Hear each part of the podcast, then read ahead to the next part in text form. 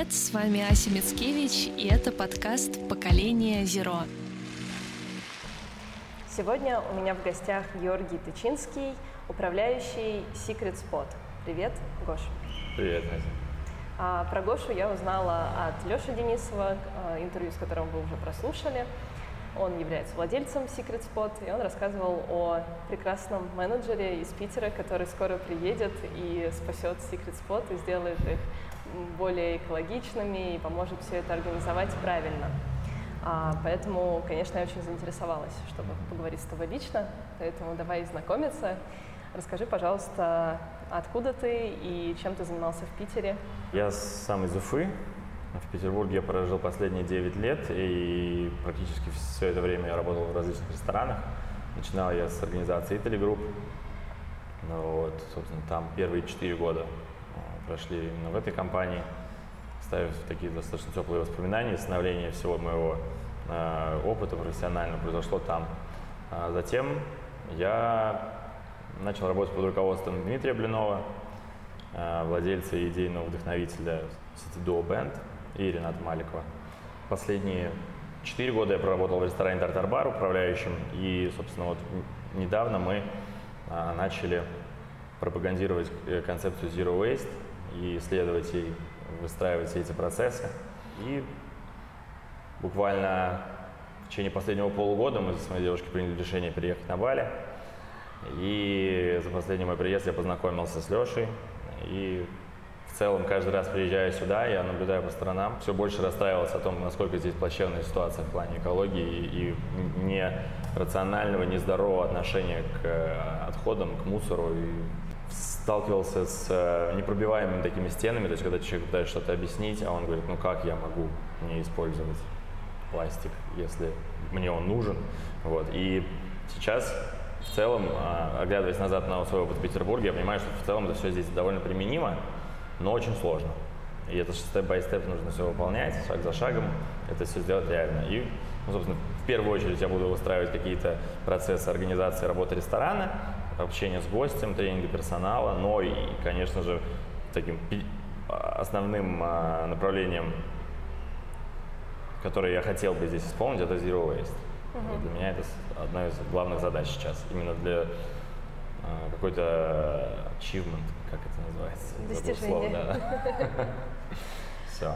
Да, ты правильно сказал, что Бали это такая уже русская дача, и мне кажется, вообще здесь люди притягиваются друг к другу в плане того, чем занимаются. То есть а, мне написала подписчица про то, что ее друзья держат сеть Secret Spot, и что давай ты их напишешь. Я написала, ничего не ожидая. В итоге, да, это люди, которые уже мне дают интервью, у которых я ем самые вкусные вафли и которые оказались еще экологичные Zero Waste, не только просто сортируя отходы с эко-бали, но и продвигая это внутри своего ресторана, внутри своего, получается, комьюнити вокруг этого ресторана, который уже разрастается. Потому что, если я правильно понимаю, у них два кафе э, в Чингу э, и один на Буките. Да, совершенно верно.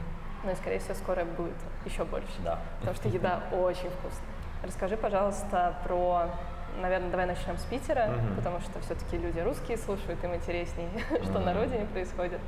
А, что первым делом а, вы делали, и, наверное, это будут такие лайфхаки для тех, кто начинает а, свой маленький какой-то кафетерий или еще что-то?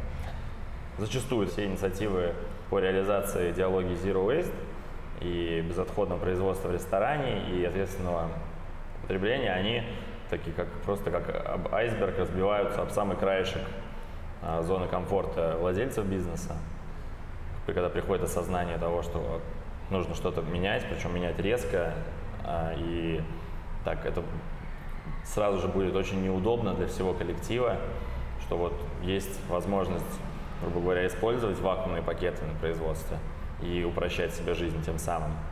А не использовать их это сложно.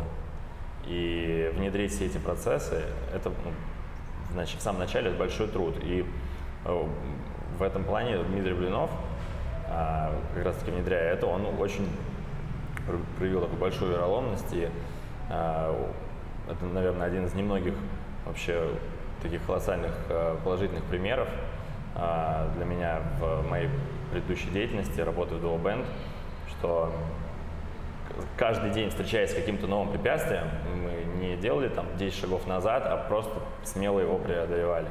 То есть все это исходило от него. Вот.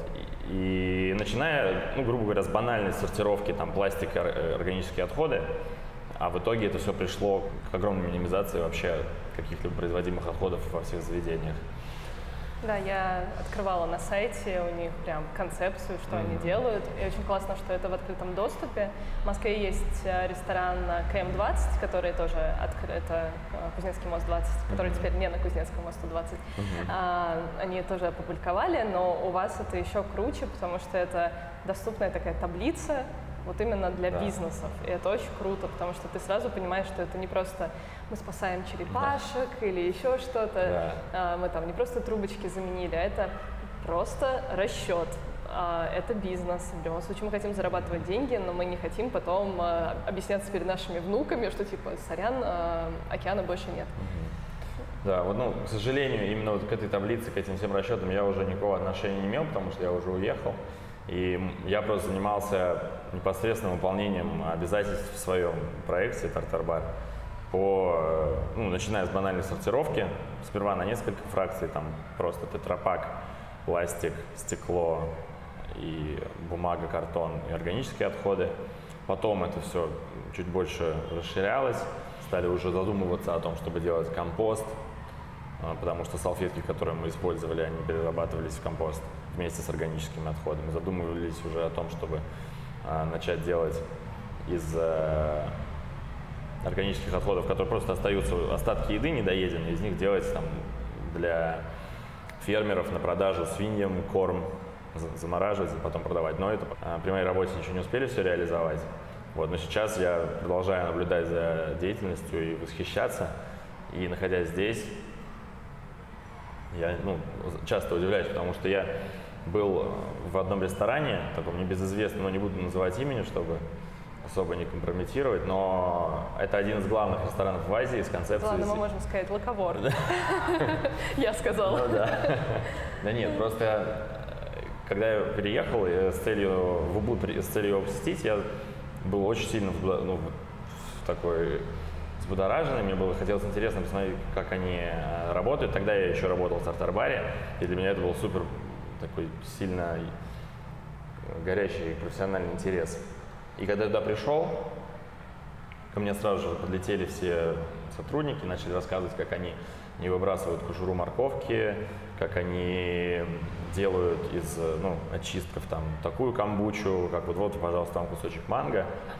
Но вот из обрезки мы его не выбрасываем, мы делаем из него камбучу. Попробуйте, пожалуйста. А потом я смотрю на кухню, и они просто берут маленький полиэтиленовый пакетик из какой-то заготовки, выбрасывают его в мусорное ведро. Ну, вот. А я как бы на это смотрю, я позываю менеджера, говорю, а как так? Почему вы же Zero Waste? Вы же одни из главных, лучших на планете, в Азии номер один. Он говорит, ну, пока мы, к сожалению, не знаем, как избавиться от одноразовых пластиковых контейнеров и кондитерских мешков. Вот, и я как бы... Ты такой, банан-олив, просто, типа, ребят, вот же.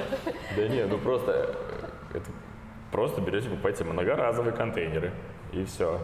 Как это делает, собственно, Duo Band в Санкт-Петербурге. Это же очень просто. Это просто надо чуть-чуть больше денег потратить один раз на закупку этих контейнеров, и все.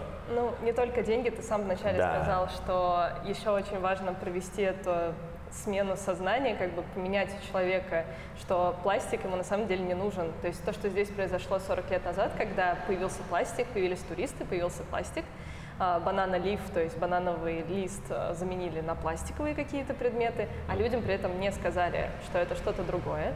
Люди продолжили пользоваться, думая, что это то же самое, я как бы брошу просто где-нибудь в реку. А, и сейчас, когда им говорят то, что, ребят, нет, они такие, как? Для них банановый лист это какой-то плохой пример прошлого, что типа они были нецивилизованными какими-то созданиями, а пластик это цивилизация.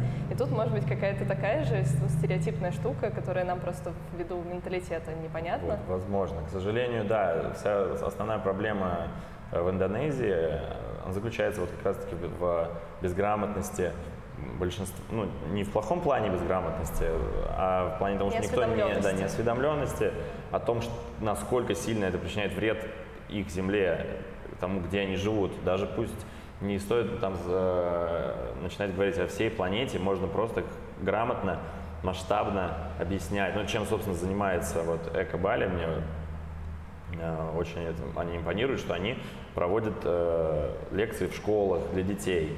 То есть К ним они, можно прийти на экскурсию. Да, к ним можно прийти на экскурсию. Они показывают с раннего возраста детям, что это плохо.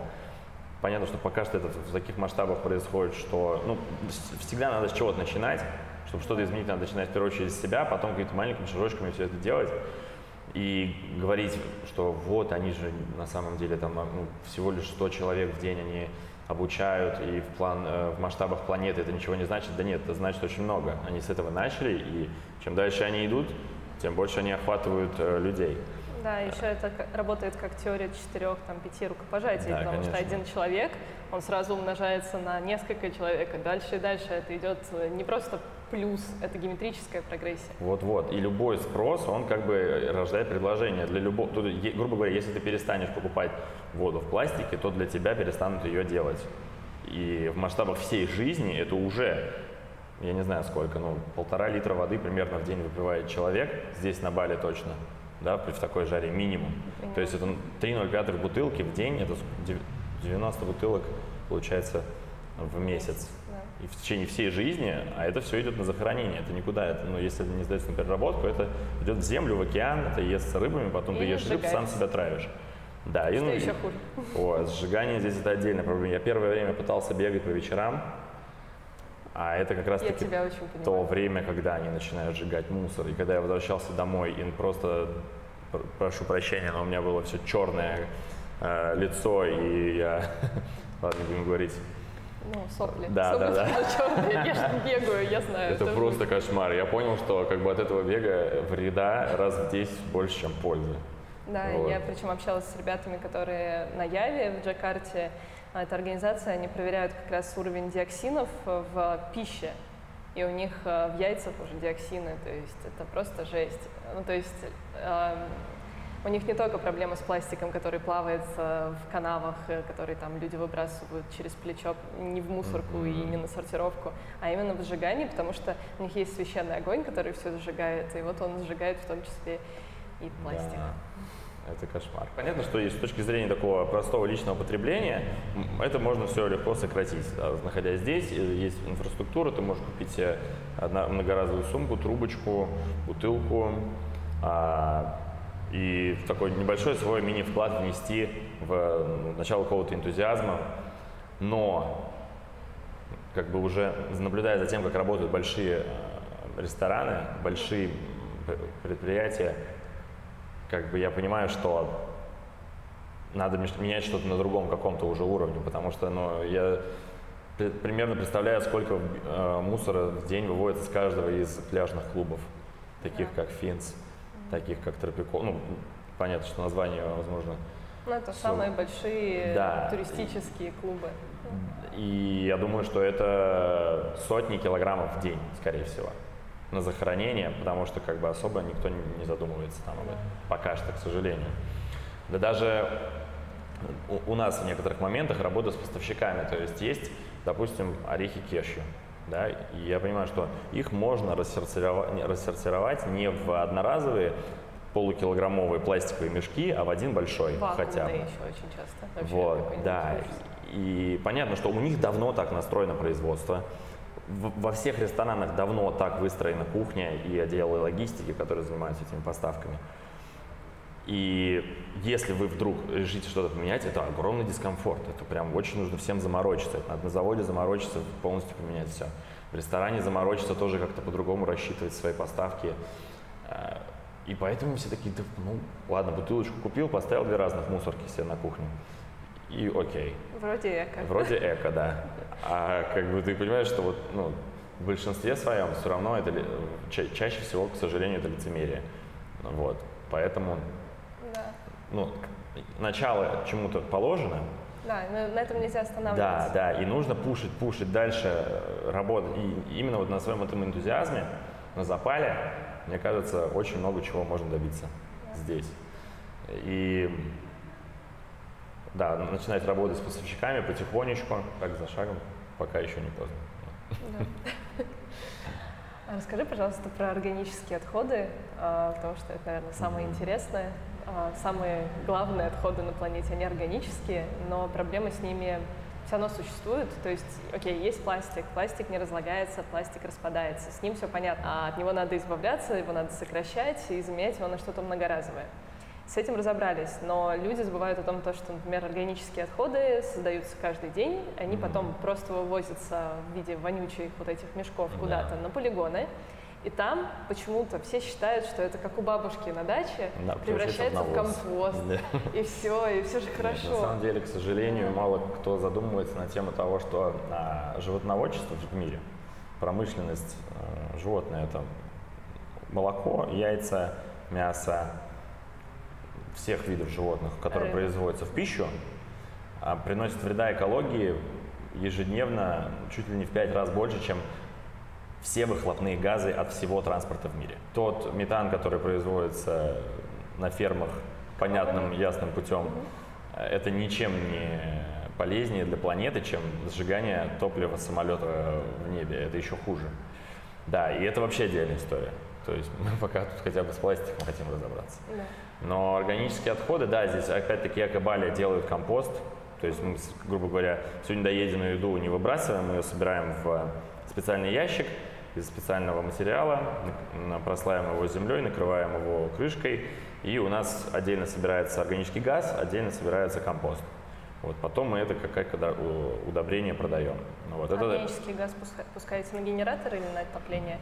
Ну, на топливо, насколько. Я пока до конца, к сожалению, не разобрался, но я знаю, что вот мы общались с владельцем и основателем другой эко биоистории Санкт-Петербурга, это кафе Грюн, Укроп Никита. Вот он говорит, что они задумываются о том, чтобы сейчас начать производить э, каким-то образом биогаз из того, что остается. Этот процесс очень сложный, это очень дорогое именно внедрение на начальном этапе. Вот, но это такой next level. А компост, да, пока что чуть проще. То есть ты не, не выбрасываешь все остатки, а делаешь из них то, благодаря чему опять будут выращиваться растения ну, удобрения. Вот. Но опять же, даже компост сейчас здесь делать, это дорого. То есть, опять-таки, это упирается в интересы владельцев бизнеса. Да. Ты вроде хочешь быть лучше, ты вроде начинаешь с каких-то маленьких шажочков, а в итоге ты выходишь на такой уровень, что ты понимаешь, что тебе становится дорого. Вот. Но опять же, ты его можешь продавать или использовать сам для того, чтобы что-то у себя выращивать. Вот. Может, появится у Secret Spot еще да, и еще и ферма своя, да. Нет, кстати, мы планируем вот в той площади, где сейчас, которую мы достраиваем внутри, возможно, будем что-то выращивать, если хватит места. Вот. Ну и такой пока, пока все в планах, но... Да, про бизнес ты хорошо сказал. Я была на презентации у Икеи в Москве, в Икее «Теплый стан», и они рассказывали про то, как они обращаются со всеми отходами. Ну, понятно, что у них-то разные отходы, но в том числе у них есть органика. Органика от всех кафетериев, которые существуют в Икее.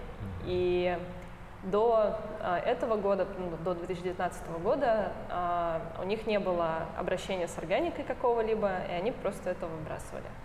А потом э, все-таки они добились того, чтобы попробовать, и это было ауч, очень больно для бюджета. Безусловно, Икея ввиду огромного количества а, отходов строительных в итоге зарабатывает на переработке, то есть они платят оператору и получают а, в итоге деньги за переработку а, от перерабатывающих компаний. Но вот этот вот весь пласт за органику, он чуть ли не равен всему, что они платят за все остальные отходы потому что это очень непросто, потому что в России ну, практически никто не занимается нормальным компостированием, таким, которое будет популярно и которое будет э, доступно любому человеку. И когда там появляются диспоузеры, да, в Москве люди начинают устанавливать их под раковину, это хотя бы какое-то простое элементарное решение, что человеку такой, слава богу, мне не надо на батарее сушить корочки и пугать этим своих родственников. Но все равно с компостированием это реально проблема, мне кажется, повсеместная. И если там здесь буквально ты оставил что-то, через 10 минут приходишь, и это уже полностью закрыто мошками, еще чем-то, потому что здесь очень а, теплый климат и очень влажно, то в России это проблема, потому что у нас зима, у нас а, на полигонах все засыпается слоями, слоями, слоями. Вообще в таких анаэробных, получается, условиях, без воздуха, что компост — это действительно то, чем я сама думаю заниматься, возвращаясь в Россию, потому что это больная тема.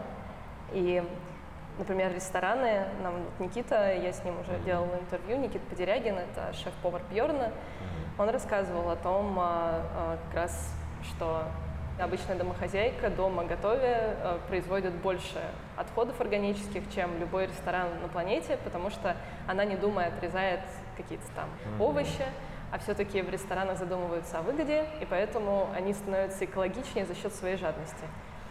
Но компостирование пока что, да, это очень э, больной удар по бюджету даже таких гигантских компаний, как Икея, которые, в принципе, ну, что им там лишний миллион в это внедрить, но это действительно неприятно. Mm-hmm. Да, забавно. Я тоже как раз-таки, когда мы начали все это реализовывать в тартар-баре, а я любил и часто готовил дома, стал ну, задумываться над тем, сколько выбрасываю каждый день я мусора, и только из квартиры, ну, минимум пакет каждый день. И как бы я уже там что-то пытался из обрезков курицы э, их пожарить и приготовить из них жу, там еще что-то, но это тоже так капля в море, но такие мини-мини приятные изменения, которые ты в себе потом ну, ощущаешь в плане вообще осознанности. А вообще у тебя это началось э, с работы да. или э, изначально откуда-то? Нет, с работы. С работы. Да, только вот благодаря, да, причем это так достаточно маниакально, по-хорошему было с, э, со стороны Димы, с Ренатом все это происходило. Вот. И первое время, ну как везде, как в любом э, бизнесе, понятно, что там у как, ну, управляющего состава как-то это быстрее все внедрилось, но какое-то отторжение все равно всегда переменам присутствует. Но, но в итоге мы пришли к тому, что уже даже все абсолютно сотрудники Duo Band там, задумались о том, чтобы не брать пакет с собой в магазин или что-то, ну, такие мелочи приятные. Вот. Я уверен, что это такое начало чему-то масштабному, большому и полезному. Вот. Расскажи про свои планы здесь, на Бали. Ты думаешь э, куда-то еще пойти, поработать, посмотреть, набраться опыта? Потому что здесь, конечно, сложнее все это выстраивать, хотя бы потому, что мы говорим на разных языках, uh-huh. и тебе придется выучить язык. Он очень простой, мне uh-huh. говорят, но, наверное, ты хочешь уже в какие-то компании хотя бы стажироваться пойти, чтобы это посмотреть изнутри? Да, совершенно верно. Я в, ну, начинаю изучать бахасу, индонезийский язык. А, ну, конечно, для, в первую очередь для того, чтобы было больше взаимопонимания между местными жителями и мной, потому что все равно английский, насколько бы ты хорошо не знал, здесь э, к сожалению, да, особо он не, не поможет. Особенно, когда ты только выходишь за рамки общения ресторана. То есть понятно, что в ресторане все работают ребята, которые должны английский знать, потому что они общаются с гостем.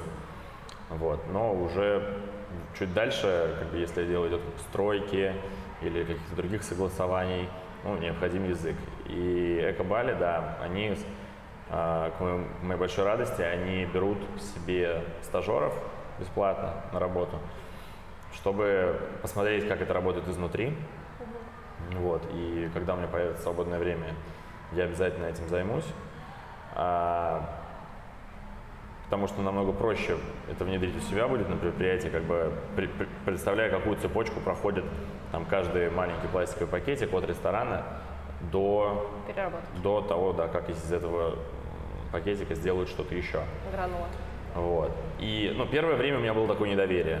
Я думал, что это вообще они делают, ну, ну куда это они отвозят, что они наверняка просто отвозят, думал, на свалку куда-то. И там это через год, ну, окей, возят куда-то в Джакарту или на Яву.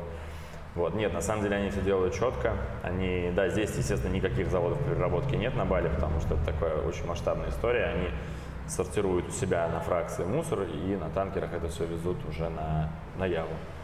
Вот. И там они это все перерабатывают. У них даже есть на сайте отдел карьера, то есть они там берут даже на работу. Вот сейчас у меня, когда оформятся все документы, я, возможно, об этом подумаю, но это все равно очень много времени отнимает. Я скорее это хочу получить какой-то опыт для внедрения его в наше заведение. Да, да, да. Просто такие курсы. Потому что, ну, на мой взгляд, здесь особенно, это понятно, что это везде хорошо, и очень хорошо, что Duo Band в Санкт-Петербурге начали пропагандировать эту идею и участвовать в каких-то уже мастер-классах.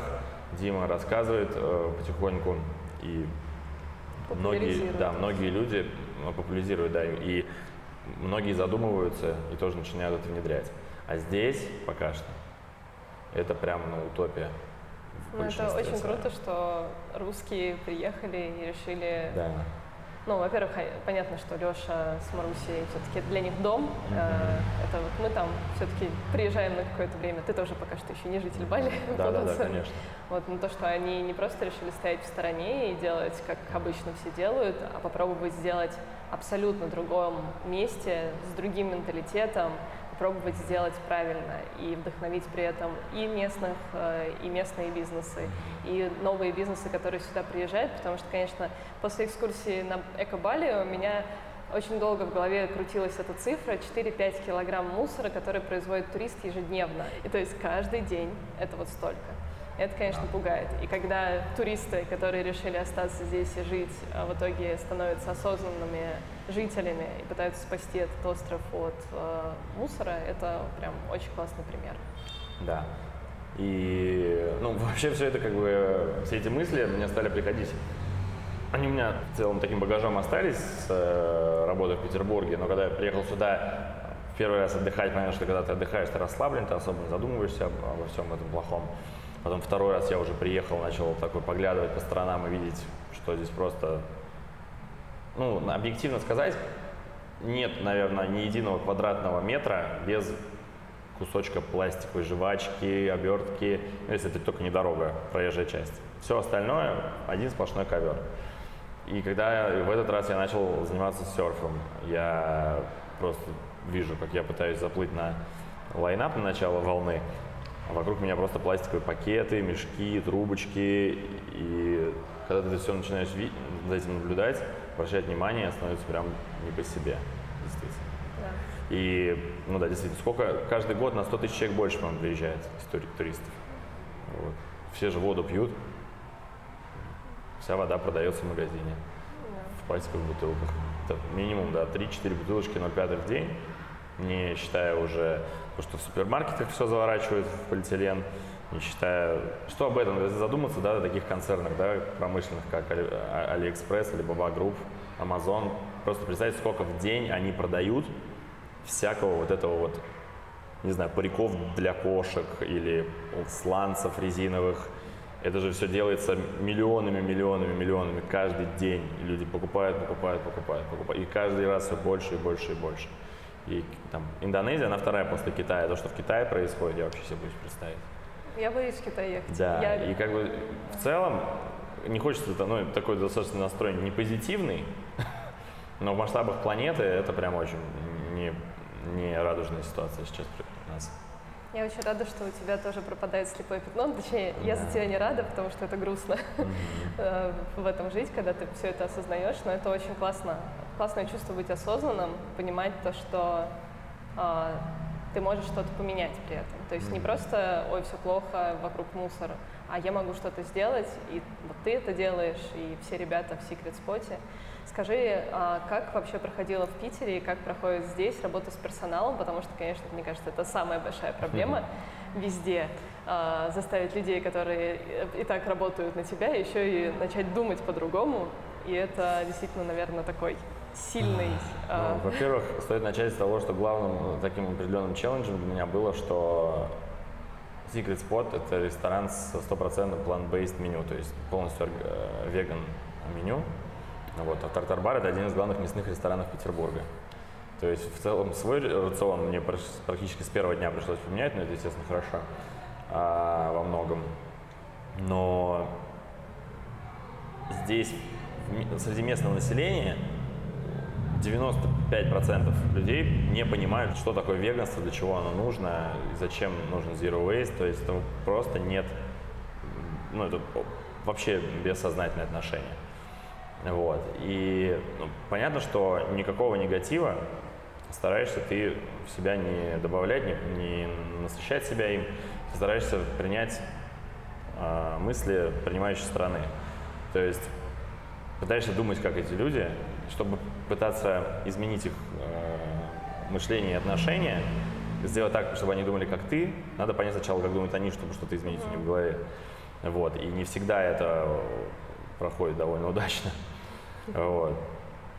Но это процесс постепенный, нужно начинать с тренингов, нужно, возможно, даже делать какие-то наглядные презентации, потому что большинство из них не видело этого, того, что действительно происходит. Даже не в мире, а просто здесь. Просто даже не на Бали, а даже в Ченгу.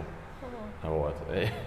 Начинать с этого, потом чуть больше. Не, нельзя слишком быстро грузить негативом, потому что это может вызвать сразу отторжение. Нельзя говорить, что вы, ну, весь персонал ресторана там ест мясо, и нельзя им говорить, что вот там каждый день умирает 80 миллионов животных ради вас. Все, они, скорее всего, уйдут просто после этого.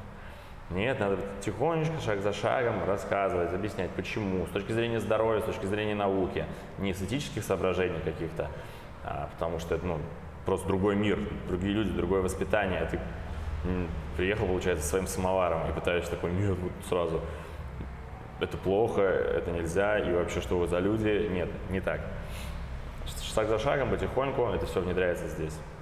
Это возможно, потому что когда мне говорят, что это невозможно, я говорю, что я видел много, и действительно я видел, ну, тот же Лаковора, да, о котором мы говорили. На самом деле, понятно, возможно, сейчас первый раз, когда я о нем рассказал, сложилось какое-то впечатление об ужасном месте. Нет, хороший ресторан, но они не до конца дожимают. Они могли бы, имея свои регалии, будучи первым рестораном в Азии, у них number one zero waste, я сам вот, да. У них 42-я строчка в Asia 50 Best и номер один Zero Waste концепция в Азии. И когда они мне говорят, что они не могут пока отказаться от одноразового кондитерского мешка, я прекрасно понимаю, что они могут, просто немножко не, не дожимают. Вот. А здесь как бы ты стартуешь с такой отправной точки с нуля, и ты должен сам потихонечку все это дожимать, а не сразу пытаться с нуля перепрыгнуть на сотку, и тогда ты полную отрицания, только отрицания добьешься своего авторитета и вообще поставишь под сомнение в их глазах, в их разумах э, этой концепции, зачем она вообще нужна. Но это как касательно всего, мне кажется, в этом мире. Вот, ну в Питере проще. В Питере проще было, потому что... Потому что они говорят на твоем да, языке. Да, да, ну, это в первую очередь, да. Понятно, что даже если человек никогда в жизни не задумывался об этом, ты ему можешь просто сесть, рассказать, объяснить, и все, и это просто. А здесь здесь барьер как бы с, с, ну, с русского на английский нет уже, с английского на индонезийский барьер. Вот.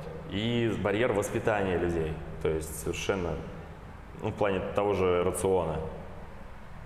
Пытаться заставить кого-то здесь быть веганом невозможно. Но объяснить, почему мы это продаем, вполне себе возможно. И это надо делать мягко и постепенно. Мне кажется, ты прям очень классно все объяснил и вдохновила. Мне почти нечего добавить, потому что ты очень доступно объяснил ну, каждый человек, который сейчас слушает, который задумывается, например, открытием кафе или ресторана, может это сделать, потому что если вы можете сделать это здесь, с другим менталитетом, с другими людьми, на другом языке, а, и с другой культурой, то, блин, в Москве, в Питере, это вообще изи. Я Конечно. смогу это, это просто сделать нужно, очень просто. Да, немножечко, немножечко вот, пережить момент неудобства. Вот тебе будет, да, некомфортно. Возможно, это будет там два месяца, возможно, это будет год, возможно, это еще быстрее произойдет, да. Но это как, не знаю, как спортом начать заниматься. Да. То есть, если там человек неухоженный, который плохо выглядит, и вот он резко хочет не бывает такого, что он резко возьмет и станет таким, как ему. Надо просто приложить усилия, да, как во всем. А потом это все будет работать само. Нет, надо будет постоянно чуть-чуть, ну, не выходить из этого процесса. Да, каждый день напоминать. Да. Почему мы это делаем? Вам нужно просто мото такое при входе, что мы делаем, кто мы. Ну, у всех больших компаний, в принципе, оно есть. И я думаю, Spot — это будущее а, лучшего кафе в Азии, да, и поэтому, а может быть, потом и дальше. вот. Просто вам нужно мото, которое будет написано на языке индонезийском, где будет все и так написано. Люди будут все это помнить. Это все очень классно, и я больше всего радуюсь то, что вокруг этого кафе объединились, э, вокруг этого бренда объединилось очень много классных людей, которые друг друга будут подпитывать. То есть вы не чувствуете себя одним человеком в море пластика, да, который пытается там как-то справиться.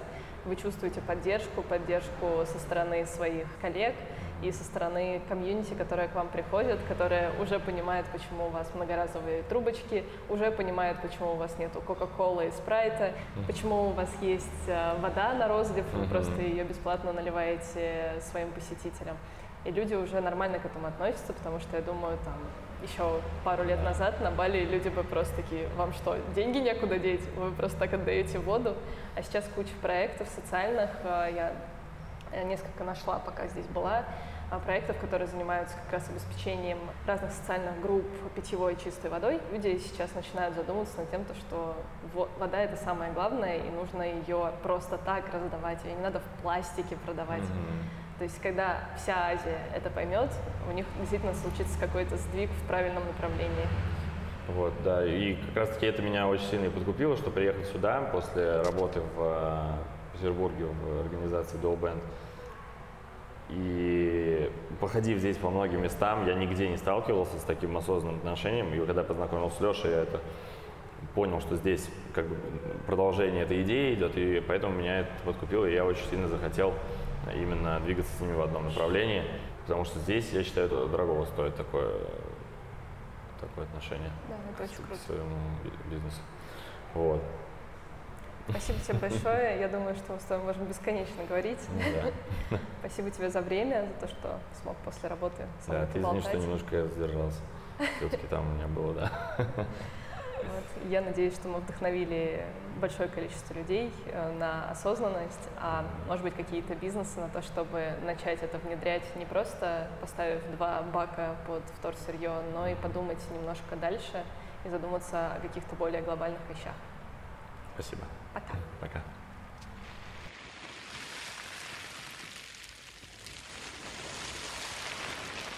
И, кстати, это не звуки океана, это звуки пластика, который команда Less Plastic собрала на одном пляже, чтобы мы с вами услышали, как может звучать океан для будущих поколений.